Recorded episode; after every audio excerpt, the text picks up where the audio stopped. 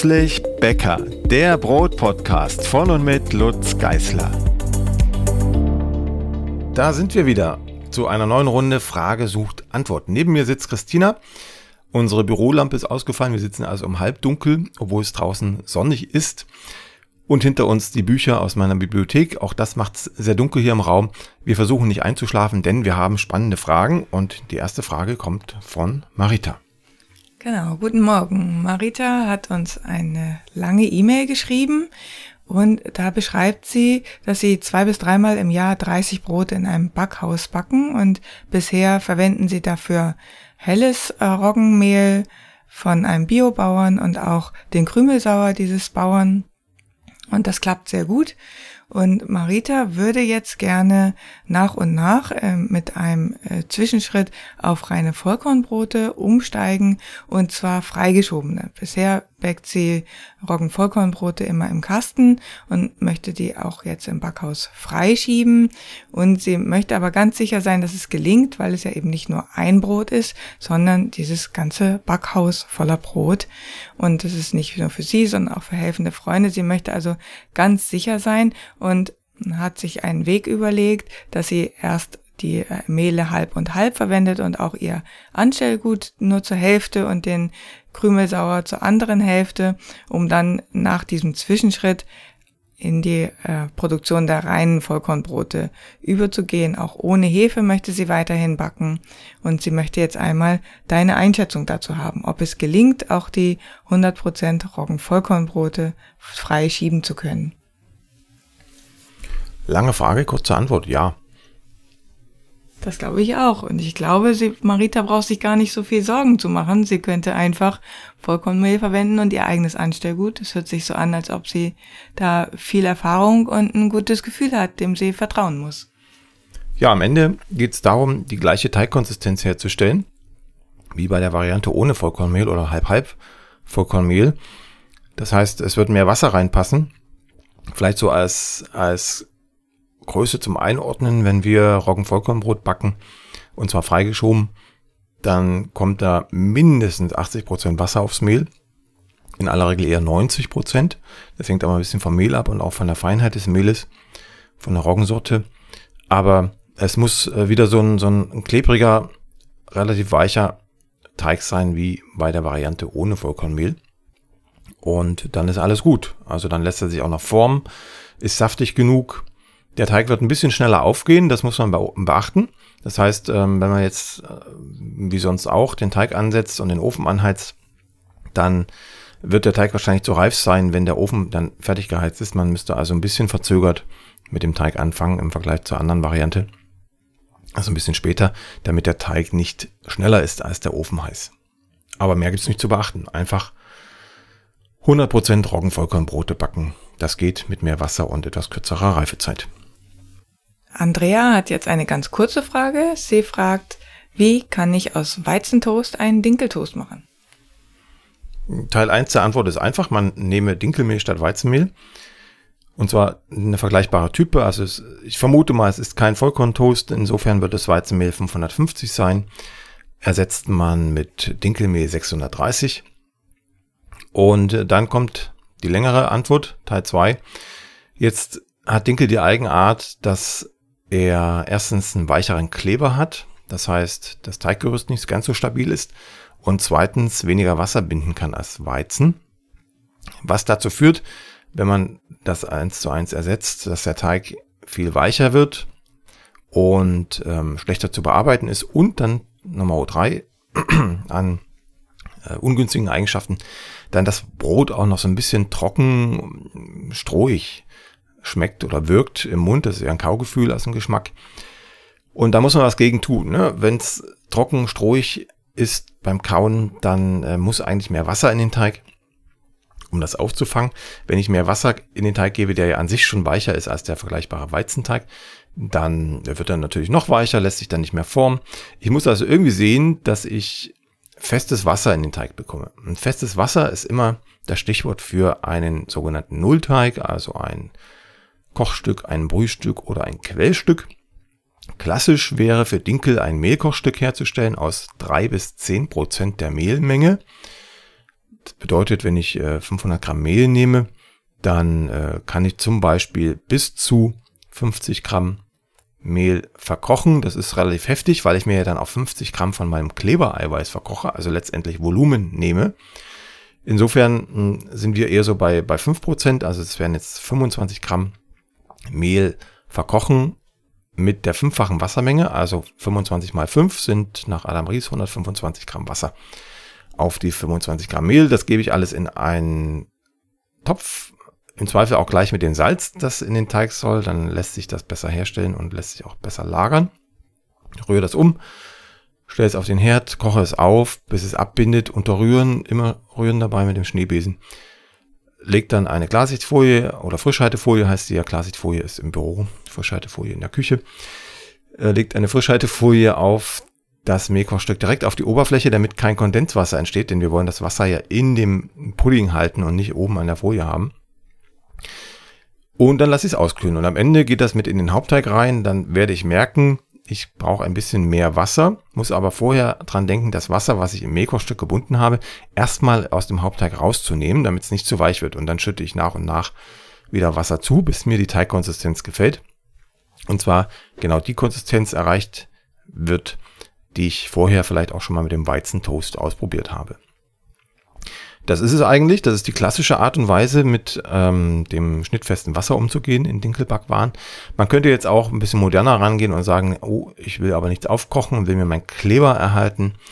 Dann quelle ich doch irgendwas, was äh, sozusagen on top kommt, was nicht als Getreide zählt. Und da wäre unser Favorit das Leinmehl, der Goldleinsaat. Das ist also keine gemahlene Goldleinsaat, sondern das ist der Rest, der bei der Leinölgewinnung entsteht. Der Trester, der wird getrocknet und aufgemahlen und bindet unglaublich viel Wasser. Und zwar die fünffache Menge des Eigengewichtes. Also ungefähr so wie beim Mehlkochstück auch. Hier kann ich also auch fünf Prozent meiner Mehlmenge als Leinmehl nehmen. Wenn ich also auf wieder 500 Gramm Mehl komme in dem Brot, dann würde ich 25 Gramm Leinmehl nehmen. Das Mehl selbst, also die 500 Gramm bleiben unangetastet, die kommen so als 500 Gramm in den Teig und die 25 Gramm Leinmehl kommen on top werden aber zuvor mit Salz vermischt, mit dem ganzen Salz, was in den Teig kommt, trocken vermischen, dann klumpt es nicht so sehr. Und dann kommt die fünffache Wassermenge oben drauf. Also in dem Fall wieder 125 Gramm Wasser mit dem Schneebesen schnell durchrühren und dann ist das nach 10 Minuten fest und abgebunden und kann in den Teig gehen. Das ist also eine sehr schnelle, effiziente Art und Weise, sich ein schnittfestes Wasser herzustellen. Das Goldleinmehl bringt keinen Geschmack in das Brot, es bringt auch keine Farbe in das Brot sondern einfach nur die Feuchtigkeit, die dann wiederum dazu führt, dass das Dinkeltoast äh, sehr saftig ist, dass der Teig angenehm zu formen ist und wir sozusagen alle Probleme, die vorher da waren mit Dinkel, auf einen Schlag gelöst haben. Achim hat ein Problem mit seinem norddeutschen Roggenmischbrot. Ähm, das ist ihm gründlich misslungen, denn äh, er hat sich zwar sehr viel Mühe bei der Herstellung gegeben, aber trotzdem war die Krume nur glitschig. Dann äh, hat er überlegt, woran das gelegen haben könnte und als Ursache, als naheliegendste Ursache ist ihm äh, enzymstarkes, zu enzymstarkes Mehl untergekommen und dann hat er versucht herauszufinden, wie er dann rausfinden kann, wie enzymstark das Mehl ist, hat aber nichts gefunden, weil die Verpackungsaufdrucke im Hobbybäckerbereich dazu nichts hergeben. Insofern ähm, konnte er mit dem Ratschlag, doch künftig enzymschwächeres Mehl nichts anfangen, weil er ja nicht rausfinden kann, welches Mehl denn enzymschwächer ist. Das ist ein großes Thema, Achim, auch bei uns. Die sogenannte Fallzahl wäre ein Maß für die Enzymstärke eines Mehles neben anderen Kennzahlen. Auf deutschen Mehltüten, vor allem für Endverbraucher, steht das nicht drauf. Das ist erstmal kein großes Problem, finde ich, weil die heutigen Roggensorten und Roggenernten angesichts auch des Klimawandels eher enzymschwach sind, also das gegenteilige Problem haben, von dem du jetzt ausgehst. Wenn eine Zahl drauf stünde, dann wäre das in aller Regel die Fallzahl. Also wir haben auch große Säcke, die wir von der Mühle bekommen für unsere Bäckerei. Da steht die Fallzahl drauf. Da können wir also immer so ein bisschen abschätzen, wie tickt das Mehl im Vergleich zu der vorherigen, vorherigen Charge. Aber ähm, in aller Regel ist das Enzym schwaches Roggenmehl und das setzt uns eigentlich vor andere Probleme, nicht vor Glitchprobleme, sondern vor Probleme, dass das Roggenbrot äh, zu trocken wirkt, dass es ein bisschen ähm, eher krümelt beim Schneiden. Da muss man anders reagieren. Ähm, der Glitch bei deinem Roggenmischbrot ähm, könnte einerseits an der Rezeptur hängen. Da müsste ich die Rezeptur kennen, tue ich leider nicht. Oder in Ausnahmefällen heutzutage auch vielleicht noch am Roggenmehl. Dann muss es aber eigentlich eine Biosorte sein und vielleicht war es auch ein Vollkornmehl oder ein sehr frisches Mehl, das kann auch noch sein, dass dann so, so Glitch-Probleme entstehen. Es kann auch sein, dass der Sauerteig nicht mitgespielt hat. Auch dann kann man äh, so ein scheinbar kletschiges Brot erzeugen. Ich halte es für relativ unwahrscheinlich, dass es am Mehl lag, angesichts der heutigen Ernten. Aber wenn es äh, zu Enzym stark ist, kann man reagieren. Dann würde man ein bisschen weniger Wasser in den Teig geben, den Teig ein, zwei Grad kälter führen. Äh, man würde mehr Sauerteig verwenden, ihn stärker durchsäuern lassen, etc. pp. Also alles, um die Enzyme zu bremsen. Ja, mehr kann man nicht sagen. Also wenn man das zu Hause ausprobieren möchte, wie enzymstark so ein Mehl ist, dann kann man nur einen Backversuch machen und im Zweifel auch mal zwei, drei Mehle gleicher Type von verschiedenen Herstellern organisieren und dann das gleiche Brot damit backen. Dann sieht man unter Umständen Unterschiede in der Feuchtigkeit der Krume. Achim hat noch eine weitere Frage zu, in dem Fall ging es um Dinkelmehl. Da hattest du mal hm, gesagt, dass du auch aus qualitativ nicht so guten Dinkelsorten gute Ergebnisse erzielen konntest. Und äh, Achim fragt jetzt, wo er denn Angaben oder Hinweise zur Qualität von unterschiedlichen Mehlen findet. Ja, im Grunde kann ich da die gleiche Antwort geben. Die findet man nicht auf der Endverbraucherverpackung. Mit viel Glück steht bei Dinkel manchmal noch die Sorte drauf, aus der der Dinkel gemahlen wurde. Also ich kann es jetzt für die Taxmühle zum Beispiel sagen, da steht ab und an drauf ähm, Urdinkel. Das ist so eine Art Markenbezeichnung für scheinbar alte Dinkelsorten, also Oberkulmer Rotkorn oder Ostro. Bei einer Taxmühle wird Oberkulmer Rotkorn vermahlen ausschließlich. In anderen Mühlen werden andere Sorten vermahlen. Wir haben zum Beispiel von unserer Bäckereimühle ähm, die Angabe, dass wir Zollernspelz im Sack haben. Das steht dann aber eben fast immer nur für die Großverbraucher drauf oder man muss aktiv nachfragen. Das wäre also die Möglichkeit für Achim, wenn er das von der Mühle bezieht, direkt da mal nachzufragen, welche Dinkelsorten denn die Mühle von den Bauern bezieht und ob das dann eine Sortenmischung ist in der Tüte oder ob sie Sorten rein vermahlen und dann kann man ähm, auch grob abschätzen, wie das Mehl so tickt. Ne? Wenn ich jetzt ein Oberkulmer Rotkorn habe, dann weiß ich, ich habe das denkbar schlechteste Dinkelmehl, das ich haben kann von den Backeigenschaften. Aber dafür, dass ähm, Dinkelmehl das als reinste Form des Dinkels, des heutigen Dinkels gilt. Das kommt darauf an, was mir dann lieber ist oder worauf ich Wert lege. und wenn ich jetzt ein, ein ähm, was nehmen wir denn? Eben ein Zollernspelz habe, dann ist klar, dass das eine eher moderne Dinkelsorte ist, ein bisschen backstärker. Oder ein Kopper, das ist auch eine moderne Dinkelsorte, aber ökologisch gezüchtet. Die ist von den Backeigenschaften vergleichbar mit einem Weizenmehl, aber von den physiologischen Pflanzeneigenschaften wie im Dinkel. Also sieht aus wie ein Dinkel, schmeckt wie ein Dinkel. Die Pflanzen verhalten sich wie Dinkel und ähm, das Mehl verhält sich eher wie Weizen. Also da gibt es ganz viele unterschiedliche Dinge, die man da äh, beachten muss bei den Sorten.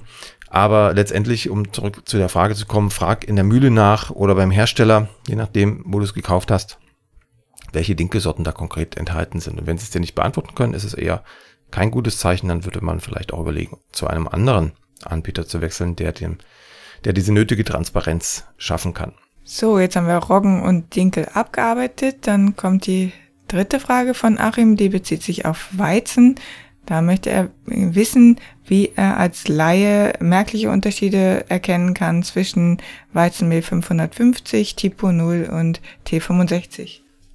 zum dritten Mal die gleiche Antwort. Ähm, es kann, äh, man kann es nicht entdecken, zumindest nicht auf der Verpackung.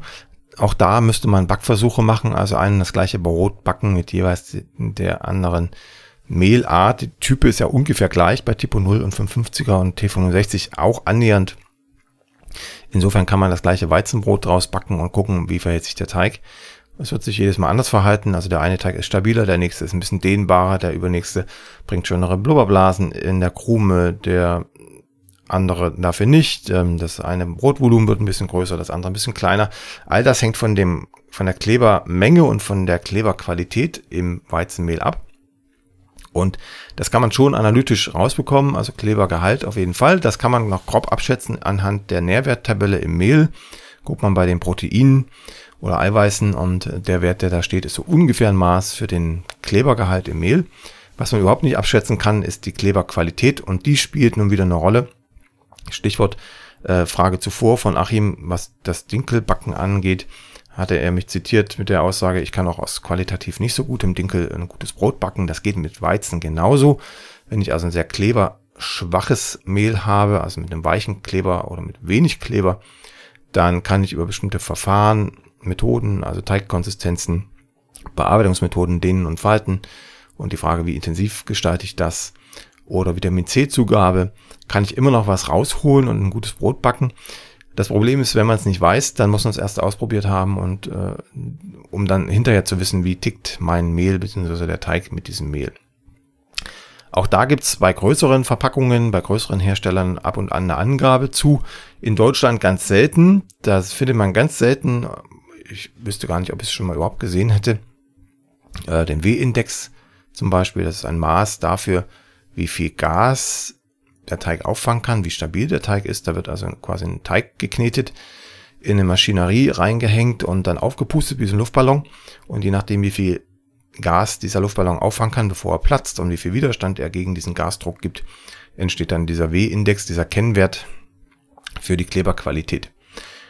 Auf anderen Packungen, Mehlpackungen sieht man dann manchmal Tipps oder Hinweise, für welches Gebäck dieses Mehl geeignet ist, also für Baguette oder für Ciabatta oder für Pizza. Auch das ist ein Hinweis auf die Kleberqualität, ein indirekter Hinweis. Also richtig klar ablesen kann man das zumindest bei deutschen Mehlen nicht. Und bei Mehlen aus anderen Ländern ab und an. Vor allem, wenn sie aus größeren Mühlen kommen, was dann auch schon wieder fraglich ist, ob man das unterstützen sollte oder nicht. Aber es ist eine andere Geschichte. Also ähm, kurzum, ähm, Achim, auf alle deine drei Fragen helfen letzten Endes in Deutschland für Kleinverbraucher, für Hobbybäcker nur Backversuche. Wir gucken uns also an, was passiert mit dem einen Mehl und dem anderen Mehl bei dem gleichen Gebäck. Sieglinde möchte gerne wissen, ob sie ihr Anstellgut einfrieren kann, wenn sie zum Beispiel vier Wochen unterwegs ist. Wenn wir übers Können reden, dann auf jeden Fall. Einfrieren kann man erstmal alles, aber die Frage ist, kriege ich es dann wieder reaktiviert? Und das ist beim Einfrieren genau wie beim kompletten Durchtrocknen am unwahrscheinlichsten. Ich sage nicht, dass es nicht funktioniert, aber es ist am unwahrscheinlichsten. Wenn das in Anführungsstrichen nur vier Wochen sind, dann kann man das auch einfach im Kühlschrank liegen lassen, möglichst kalt, bei drei, vier, fünf Grad. Und vorher nochmal auffrischen und dann relativ jung in den Kühlschrank zurückstellen. Jung heißt nicht ähm, richtig aufreifen lassen, also nicht verdoppeln lassen, sondern vielleicht nur um die Hälfte wachsen lassen. Und dann Deckel richtig fest aufschrauben. Zuschrauben meine ich damit. Und ähm, in den Kühlschrank stellen bei drei bis fünf Grad. Dann hält das Anstellgut locker durch, auch über drei, vier Wochen. Man könnte jetzt auch einen Krümelsauer herstellen, also das mit Mehl verkrümeln, sodass dann so eine Art Streusel entsteht und dann kalt in den Kühlschrank stellen. Aber all das sorgt dafür, dass das Anstellgut inaktiver wird, als wenn man es einfach so in bewährter Form mit dem bewährtem Wassergehalt in den Kühlschrank stellt und dann dafür ein bisschen jünger, dass die Fallhöhe nicht so groß ist. Ne? Dass man also sich sozusagen noch eine Woche Reifezeit erkauft, ehe es dann bergab geht. Aber auch nach drei, vier Wochen muss man das Anstellgut wieder auffrischen und zwar nicht nur einmal, sondern gern auch zwei, dreimal, bis es wieder die alte Aktivität zeigt. Denn je länger ich es unangetastet liegen lasse, also ungepflegt liegen lasse, umso mehr Aufwand muss ich treiben, um das zu alter Blüte zu bringen. Aline hat eine Frage zu Backpulver. Sie fragt, warum ist Backpulver so schlecht und ungeeignet zum Brotbacken? Und inwiefern ist es für den Magen schlecht, wenn wir Brot zu schnell und ohne Hefe backen? Ich beantworte vielleicht erstmal die zweite Frage, damit ich die erste gut beantworten kann. Beim Brotbacken geht es um Fermentationsprozesse, das heißt, wir arbeiten mit Mikroorganismen, mit Milchsäurebakterien und Hefen, Hefepilze und die sorgen dafür, dass bestimmte Bestandteile des Getreides für uns aufgeschlossen werden. Wenn wir das Getreide einfach so essen würden, also im einfachsten Fall die Ähre entschmelzen, wenn sie Schmelzen hat und die Körner in uns reinstecken und kauen, oder sie vielleicht äh, kurz aufmalen und gleich ähm, aufnehmen als, als Müsli oder als Brei, dann nehmen wir sehr viele sogenannte sekundäre Pflanzeninhaltsstoffe auf, die die Pflanze entwickelt hat, um Fraßfeinde von ihr abzuhalten. Das heißt, wenn irgendwer am Korn nagt und merkt, oh, da kriege ich Bauchschmerzen von, dann wird das sein lassen. Und so ähnlich ist es mit uns auch, da wir ja letztendlich auch Fraßfeinde sind für die Pflanze, die will ja nicht gegessen werden, die will sich ja vermehren. Und wenn wir das dann quasi unfermentiert, unvorverdaut in uns aufnehmen, dann ist unsere Verdauung nicht in der Lage, all die Stoffe abzubauen, die nicht so gut für uns sind. Da geht es zum Beispiel um ähm, Phytine, die oder die Phytinsäure, besser gesagt, die Mineralstoffe an sich bindet, die in der Schale des Getreides stecken. Und wenn wir das einfach quasi unvorfermentiert aufnehmen, dann äh, haben wir einerseits nichts von den Mineralstoffen aus der Schale, die rauschen einfach durch uns durch, weil sie gebunden sind an die Phytinsäure. Und ähm, da die Phytinsäure noch freie Valenzen hat, also freie Plätze hat für Mineralstoffe, kann die, wenn wir uns oft mit Vollkornmehl ernähren oder Vollkornbrot ernähren, ähm, kann die uns noch Mineralstoffe aus dem Körper rausziehen. Da gab es auch mal ein paar Studien zu aus den 80er Jahren, als man sehr viel Vollkorn aß, als diese Vollkornwelle so richtig losging. Ähm, auf lange Sicht hat man sich da eher geschadet, wenn man es schlecht verarbeitet hat, weil dann weniger Mineralstoffe im Körper blieben, blieben, also noch weniger, als ich letztendlich zugeführt habe über das Vollkornprodukt. Kurzum, es gibt noch viele andere Stoffe, die uns nicht so gut tun oder Stoffe, die uns eigentlich gut täten, die aber gebunden sind, so wie die Mineralstoffe. Und erst wenn wir diese Verbindungen aufbrechen, dann ist unser Körper in der Lage, das, was das Vollkorn eigentlich mitbringt oder überhaupt äh, das Mehl, das Getreide mitbringt, zu verarbeiten. So, das machen wir mit Hilfe von Mikroorganismen, denn die sind in der Lage, über die Enzyme, die sie aussenden, also über ihren Stoffwechsel, diese ganzen Dinge zu spalten. Auch das Mehl bringt eigene Enzyme mit, natürliche Enzyme, die in der Lage sind, das zu spalten, denn das Mehl ist ja sozusagen der Energie- und Nahrungsvorrat für den Keim. Der Mehlkörper wird zersetzt durch mehleigene Enzyme. Wenn der Keim sagt, oh, ich bin nass geworden, ich äh, will, glaube ich, mal den Wurzelspross und den Blattspross rausbringen. Und bis das soweit ist, bis die beiden mich ernähren oder die Pflanze dann ernähren, muss ich mich aus mir selbst heraus ernähren, also aus dem Mehlkörper. Und das gleiche passiert dann im Brot. Also wir versuchen eigentlich das nachzuahmen im Brotteig, was das Getreidekorn in der Erde auch tut, nämlich den Mehlkörper aufzuspalten in die guten Dinge, die uns dann ernähren. Damit die Mikroorganismen das tun, von dem ich gerade sprach, brauchen sie Zeit, denn das sind langsame Prozesse. Die Enzyme, die da arbeiten, die beschleunigen zwar Reaktionen, aber auch das braucht Zeit. Und diese Zeit gebe ich dem Teig über die lange Ruhe- und Reifezeit in der Stock- und in der Stückgare. Wenn ich jetzt auf die erste Frage zurückkomme von Aline, die Frage nach dem Backpulver oder nach viel Hefe, weil schnell gebackenes Brot braucht dann viel Hefe, viel Hilfe auch, aber auch viel Hefe, ähm, dann klaue ich den Mikroorganismen die Zeit, die sie eigentlich bräuchten, um das Getreide vorzuverdauen für uns. Backpulver rein in den Teig, dann muss der Teig auch sofort in den Ofen, weil sonst schon CO2 entsteht, das wir ja eigentlich brauchen im Ofen, damit das Brot locker wird. Ich kann dann also letzten Endes ähm, überhaupt keine Zeit in das Brot bringen. Mit Backpulver, wenn ich sehr viel Hefe nehme, ist es so ähnlich. Da habe ich noch ein bisschen Fermentationszeit, aber nicht viel, weil viel Hefe heißt, ich, ich lasse sehr viel CO2 in kurzer Zeit entstehen, dann ist das Brot irgendwann reif und muss in den Ofen. Und das dauert mit viel Hefe vielleicht eine halbe Stunde oder eine Stunde und mit wenig Hefe oder ganz ohne Hefe mit Sauerteig mehrere Stunden. Teilweise auch Tage, wenn ich es kalt reifen lasse. Diese lange Fermentationszeit ist also keine Schikane von mir, wenn es jetzt um meine Rezepte geht, um möglichst viele Hobbybäcker zu ärgern, sondern das sorgt dafür, dass ein Brot bekömmlich wird, dass wir es gut verarbeiten können, dass wir ein Maximum an Inhaltsstoffen des Getreides für unseren Körper freisetzen und das kommt noch dazu, schöner Nebeneffekt, dass das Brot auch deutlich besser schmeckt. Nicht nach Hefe schmeckt, nicht nach Backpulver schmeckt, sondern nach den Fermentationsprodukten, nach den Stoffwechselprodukten der Mikroorganismen. Und das sind sehr vielfältige Aromen, vielfältige Geschmacksstoffe, die man ohne diese lange Zeit nicht bekommen würde.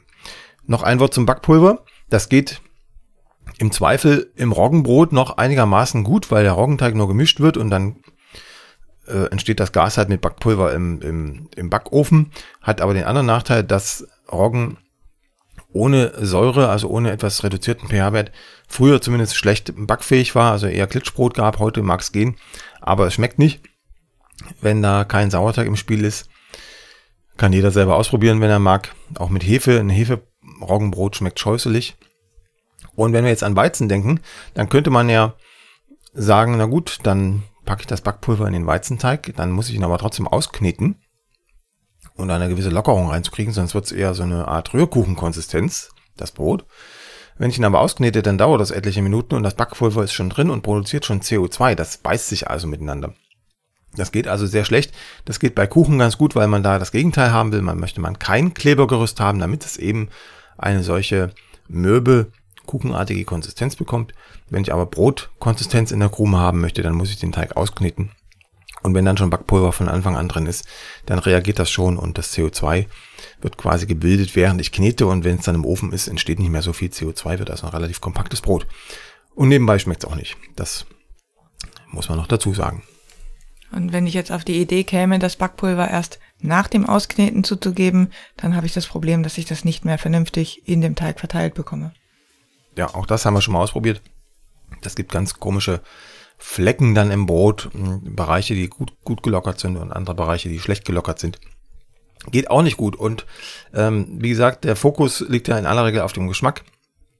Ähm, es schmeckt einfach nicht. Also Backpulver und Brot kann man mal getrost vergessen. Es gibt zwar ein sogenanntes Irish, Irish Soda Bread, also ein irisches Backpulverbrot. Das ist aber ähm, naja, also aus, aus hiesiger Sicht kein Brot, sondern tatsächlich eher ein Kuchen, der nicht süß schmeckt. Also hat auch die gleiche Konsistenz, von der ich gerade schon sprach. Würde ich nicht so direkt als, als Brot bezeichnen, dass wir hierzulande zumindest als Brot essen. Dann kommen wir jetzt zu Alex, der fragt, wie er Laugengebäck am besten aufbewahrt.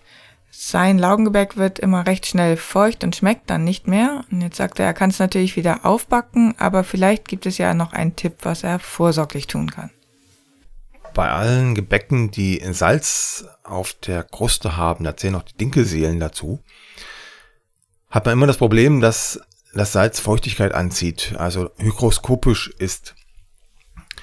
Und dieses Problem wird man auch nicht los, es sei denn, man isst es relativ schnell auf oder man friert das Ganze ein. Wir handhaben das meistens so, dass alles, was wir nicht gleich essen können, also gleich heißt innerhalb weniger Stunden, das frieren wir ein und immer wenn wir es dann brauchen, nehmen wir es tiefgefroren raus, packen das kurz in den Backofen bei 180 Grad ungefähr, backen das drei, vier, fünf Minuten auf, lassen es dann nochmal kurz im auskühlenden Ofen und äh, dann ist es bei Brezeln zum Beispiel gegessen, das Thema, dann sind die wie frisch wie neu. Was man nicht tun sollte, ist sie aus dem Tiefkühlschrank in der Tüte herausnehmen und in der Tüte lassen über Nacht.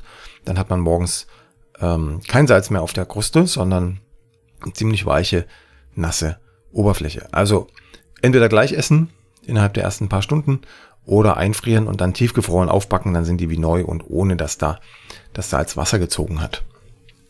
Gudrun hat eine Frage zum Kochstück für Dinkelbrote. Sie hat das Problem, dass ihr Kochstück ähm, so eine klumpige Pampe war. Rühren half auch nichts. Mit den Händen hat sie die Klumpen ein wenig zerquetscht bekommen, aber ähm, so richtig gut war das nicht. Und sie fragt jetzt, wenn sie das Kochstück auf Vorrat kocht und dann einfriert, wie bekommt sie das so hin, dass sie eine geschmeidige homogene Masse hat und nicht nur Klumpen? Hm, das habe ich so jetzt noch gar nicht ähm, kennengelernt. Also das klumpt normalerweise nicht. Vielleicht war die Herstellungspraxis eine andere, als wie sie empfohlen ist. Die Kochstückzutaten werden kalt zusammengerührt, also Mehl, meistens Salz und Wasser oder eine andere Flüssigkeit. Wirklich klümpchenfrei zusammenrühren, also schnell durchschlagen mit dem Schneebesen, dann auf den Herd unter Rühren aufkochen, also die ganze Zeit wirklich straff rühren und dann merkt man schon am Boden natürlich wird es zuerst abbinden, das heißt, da muss man ordentlich ordentlich rühren und kratzen damit das Ganze dann insgesamt nicht anbeckt und gleichzeitig eindickt. Das ist es eigentlich schon. Falls es doch mal passiert, dass es Klümpchen gibt, dann das Ganze vom Herd nehmen und am besten mit dem Pürierstab nochmal durchgehen. Aber nur im allergrößten Notfall. Eigentlich, wenn man es kalt anrührt, auf den Herd gibt und möglichst schnell hochheizt und dabei die ganze Zeit rührt, straff rührt, dann gibt es keine Klumpen, sondern diese schöne, geschmeidige, homogene Masse. Der wichtige Tipp ist, glaube ich, das kalt anrühren. Das äh, passiert in den Kursen manchmal, dass äh, das Wasser erst aufgekocht wird und dann das Mehl da rein. Das funktioniert tatsächlich nur, wenn man vorher ähm, das Mehl wenigstens mit einer kleinen Menge kaltem Wasser glatt rührt. Also Mehl einfach so in das kochende Wasser reinzukippen, da ist die Klümpchengefahr deutlich größer. Angela. Genau, Angela hat ein, sie hat uns ein Foto geschickt. Ähm, sie backt immer Roggenbrot ohne Hefe und ab und an passiert es, dass äh, es am Brotboden speckig bleibt und sie fragt, woran das liegen kann. Also es kommt nicht jedes Mal vor, daher schließt sie aus, dass es am Getreide liegt, aber sie weiß nicht genau, woran es liegen könnte. Sie hat so ein paar Vermutungen, Sauerteig, Temperatur, Stückgare, Stockgare. Sie sucht nach einem Tipp. Ja, es kann ganz viele Ursachen geben. Der Sauerteig ist eine wichtige Ursache, wobei ich jetzt ausschließen würde, dass es daran lag, denn das Brot sieht eigentlich ganz gut gelockert aus auf dem Foto. Die Krümel an der Krume könnten so einen kleinen Hinweis geben, dass das vielleicht nicht allzu gut durchsäuert war, aber das kann auch am Messer liegen. Das kann ich jetzt, kann ich jetzt wirklich nur mutmaßen. Ich vermute ja, dass der Ofen nicht heiß genug war, weil die Kruste ist ziemlich dünn, also man muss sich schon Mühe geben, da eine Kruste zu sehen auf dem Foto im Anschnitt. Ziemlich dünn, eigentlich zu dünn für ein Roggenbrot, auch von unten vom Boden her. Also ich würde raten, dass Angela das nächste Mal den Backstein etwas länger vorheizt oder heißer vorheizt, also mindestens mal 250 Grad, gern auch 260, 270, wenn er das kann. Und dann mit richtig Wumms, wie Herr Scholz zu sagen pflegt, mit richtig Wumms ähm, da anbacken, damit der schön nach oben treibt, der Teigling. Und dann im Zweifel auch genug Stabilität hat beim Auskühlen, denn das ist unter Umständen ein Effekt, der erst beim Auskühlen passiert. Genug Stabilität hat, dass die Krume da bleibt, wo sie war beim Backen und nicht zusammensackt. Das ist nämlich ganz oft so ein Phänomen, wenn man unten in der Mitte eine leichte Verdichtung hat, dass das nach dem Backen erst zusammengesackt ist beim Auskühlen. Also nicht genug Krumenstabilität da war und auch Krustenstabilität. Ne? Wenn die Kruste sehr dünn ist, dann hält die natürlich die Krume auch viel schwächer, als wenn die Kruste schön straff und dick geraten ist. Theoretisch könnte es auch noch sein, dass der Teig zu weich war. Das sieht aber mir in der Krume nicht so aus. Und insofern alles, was wir jetzt an, an Infos vorliegen haben, spricht eher dafür, dass die Kruste zu schwach war und äh, vielleicht ähm, etwas mehr Backzeit, etwas längere Backzeit verlangt hätte und etwas heißere, höhere Temperatur. Wir haben noch ein Foto bekommen von Traude. Traude backt seit äh, circa vier Monaten Roggenmischbrot und ähm, freut sich sehr über das Rezept. Das Brot schmeckt ausgezeichnet. Sie hat eine Änderung vorgenommen und zwar hat sie das Weizenmehl durch Dinkel-Vollkornmehl ersetzt und äh, sie hat jetzt das Problem, dass das Brot immer an der Seite aufreißt und fragt, woran das liegen könnte, beziehungsweise wie sie das verhindern kann. Auf dem Foto sieht man einen länglichen Leib, schön dunkel ausgebacken. An der Seite ein großer Riss und obendrauf auf der Oberfläche ein sehr dezenter kleiner Einschnitt. Und das wird auch das Problem sein. Der Einschnitt ist zu schmächtig. Also, wenn Traude das Ganze viel tiefer eingeschnitten hätte, dann äh, wäre der Trieb nach oben rausgegangen, dann wäre da das Ventil gewesen. So ist das Ventil an der Seite. An der Seite nämlich hätte auch die andere Seite sein können, das ist egal. Oder ist es sogar, doch, ich sehe, ich sehe einen kleinen Riss auf der anderen Seite auch. Ähm, ist die Seite das Ventil, weil da Ober- und Unterhitze aufeinandertreffen und die kälteste Stelle ist und damit auch die weicheste Stelle, an der es am besten aufplatzen kann. Das kennt man aus den Einsteiger- Tagen auch, ähm, dass die Brote an der Seite aufrüsten, weil man ihnen oben keine Chance gegeben hat. Ich sehe oben auch sehr viel Farbe, das heißt, die Oberhitze ist relativ straff bei Traude im Ofen. Insofern äh, müsste sie deutlich tiefer einschneiden für den Reifezustand, mit dem das Brot in den Ofen gegangen ist. Und oder die Oberhitze ein bisschen reduzieren, also die Anbacktemperatur vielleicht ein bisschen nach unten schrauben. Aber im Wesentlichen ähm, deutlich tiefer schneiden oder mit Schluss nach oben backen, das geht auch, dann reißt es von alleine auf. Und zwar dann gezielt oben und nicht an der Seite. Das ist es eigentlich. Also immer wenn so Brot an der Seite aufreißt, fehlt das Ventil an der Oberfläche. Und egal wie, ob mit mehr Dampf, mit tieferem Schnitt oder mit Schluss nach oben, irgendwie muss man dieses Ventil schaffen, sonst bricht das Brot in aller Regel seitlich auf. Wenn man Glück hat, seitlich auf. Wenn man kein Glück hat ähm, und es bricht gar nicht mehr auf, dann bleibt das Brot deutlich kompakter, als es sein müsste. Also insofern hatte Traude noch Glück im Unglück. Und mit glücklichen Wünschen für alle, die da draußen zuhören, verabschieden wir uns bis zum nächsten Mal, wenn es wieder heißt, Frage sucht Antwort. Bis dann. Tschüss. Tschüss. Die nächste Folge von Plötzlich Bäcker, dem Brot-Podcast, gibt es ganz bestimmt. Wenn du bis dahin meine Arbeit am Blog oder für diesen Podcast unterstützen möchtest, dann klicke dich auf plötzblog.de slash unterstützen. Vielen Dank.